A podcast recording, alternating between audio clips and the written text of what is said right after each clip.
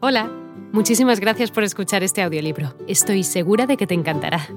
Me llamo Ana y a continuación podrás disfrutar de un previo del libro completo. Si te gusta lo que escuchas podrás descargártelo completamente gratis desde mi web, www.escúchalo.online. Un abrazo. Decimos que el tiempo es lo más valioso que tenemos, y aún así, lo malgastamos como si fuésemos a vivir para siempre. Cuando se pregunta a la gente por qué no va detrás de sus sueños, o por qué no hace más de lo que le gusta hacer, las respuestas habituales son no tengo suficiente dinero o no tengo suficiente tiempo.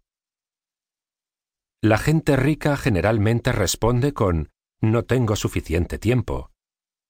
Con mis amigos y clientes de coaching, la excusa más común que escucho casi todo el tiempo es no tengo tiempo. Incluso las personas que sin duda tienen todo el tiempo del mundo insisten en que nunca tienen suficiente.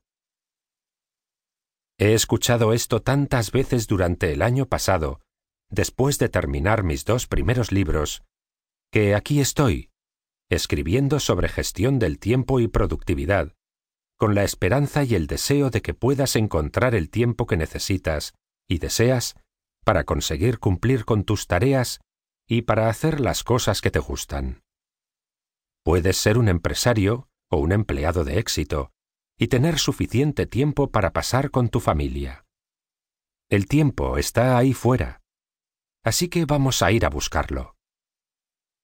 Puede que pienses, de acuerdo, Mark, eso está muy bien, pero ¿dónde está la revolución? La revolución es que no solo vamos a echar un vistazo a las herramientas habituales de gestión del tiempo, que se enumeran en los innumerables libros de gestión del tiempo de los últimos años, sino que también vamos a ver el juego interior de la productividad, que examina tu actitud, tus creencias, etc. Además, y aquí está la revolución de verdad, también vamos a ver ejercicios que te hagan más feliz. Se ha demostrado que los cerebros más felices son cerebros más productivos. Así que si eres feliz, serás de un 20 a un 30% más productivo con las mismas herramientas que una persona en un estado neutral o pesimista. Eso sí es una buena noticia, ¿verdad? Sigo utilizando el término gestión del tiempo porque lo hemos estado usando desde siempre, aunque ahora sabemos que el tiempo no se puede controlar. Solo podemos administrar la forma en que gastamos el tiempo que tenemos, que son las 24 horas del día, como cualquier otra persona en este planeta. Obviamente, no estamos gestionando el tiempo sino nuestras prioridades.